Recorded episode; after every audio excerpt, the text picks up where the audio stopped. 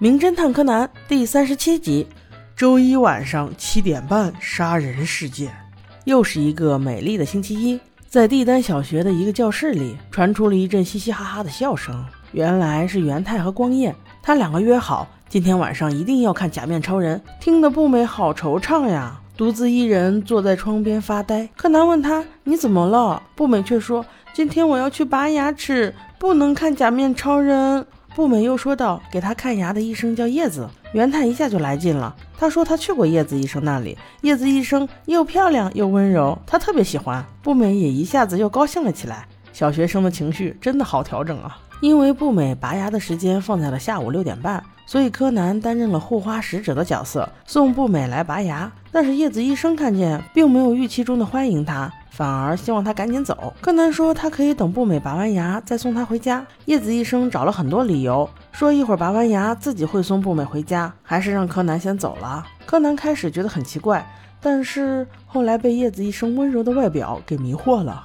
还是装作一个小学生，乖乖回家了。叶子医生把步美带到一间休息室，让她先休息一会儿。结果步美看见桌上有一套假面超人的扑克牌，喜欢的很，于是他抽出了一张 A，装在了自己口袋里，保佑自己一定拔牙的时候不要疼。没想到镜头一转，就这么悄无声息的画风就变了。一个男人听见门铃声，一开门就啊的一声，被狠狠的戳死了。此时钟表上显示的正是七点三十分。平静的过了一晚之后，星期二，四人侦探团又趁课间在操场里聊天。步美说道：“昨天很晚，还有警察过来问他七点半的时候在哪里。”柯南觉得好奇，为什么有警察会过来问你呢？步美说：“因为昨天去拔牙的叶子医生，他竟然与一场命案有关。他是发现了一个人的尸体，所以被牵连进去。步美只是为了证明七点半的时候叶子医生还在工作罢了。”柯南觉得好奇。正在和步美讨论命案的事情，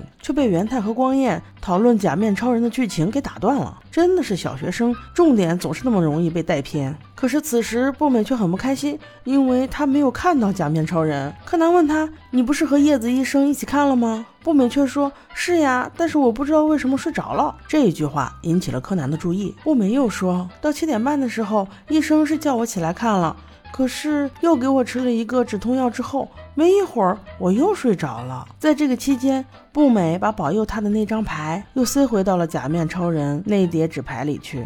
这些叶子医生都不知道的。木美所说的一切都引起了柯南的深思。正好他放学回家，木木警官正在等着他。就是为了跟他确认叶子医生是否七点半的时候真的在工作。柯南虽然做了证明，但是也得到了新的信息。原来死者在二十六年前曾经犯过一个案子，但是因为证据不足，被当庭释放了。而当时的受害者有个妹妹，经调查就是叶子医生，所以叶子医生有充分的杀人动机。再加上发现尸体的就是叶子医生，所以叶子医生的嫌疑瞬间飙升。警察只是苦于找不到作案证据罢了。木木警官表示，他们已经查了前因后果。推理出叶子医生是凶手的几率非常大，但是叶子医生直接否认，他并不知道二十六年前的事情，而且七点半有步美来给他作证，所以警察现在有点无计可施，想找毛利小五郎来探讨探讨。看看能不能找到什么突破点可以下手的。目前最关键的证据就是步美七点半为他做了不在场证明。木木警官又把整件事情的前因后果都说了一遍。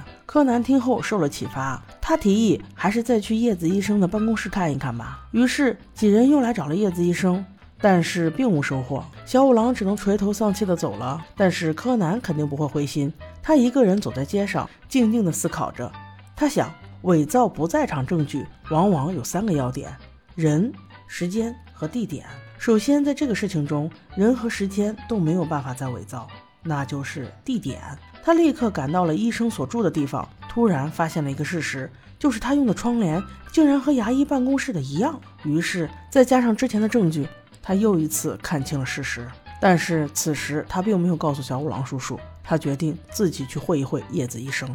柯南一个人独自在公寓门前等着叶子医生回来。叶子医生见到他很惊讶，把他请到屋中。柯南拿着桌面上的假面超人扑克牌，缓缓地说起事情的原委。原来是这样的：叶子医生在六点半的时候看到柯南要陪步美拔牙，肯定会影响他的计划，所以一定要把柯南赶走才行。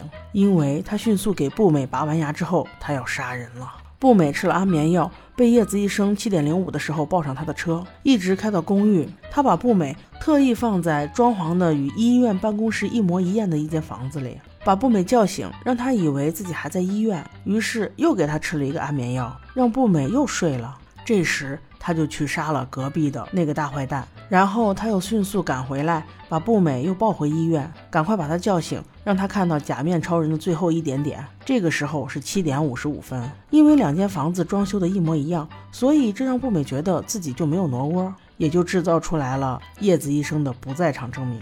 但是叶子医生意识到，那个死者的尸体始终没有人发现，这样会耽误警察判断死者的死亡时间，对自己制造不在场证明很不利。所以他就冒险当了第一个发现尸体的人。目前叶子医生还坦然自若，因为他觉得柯南肯定没有证据。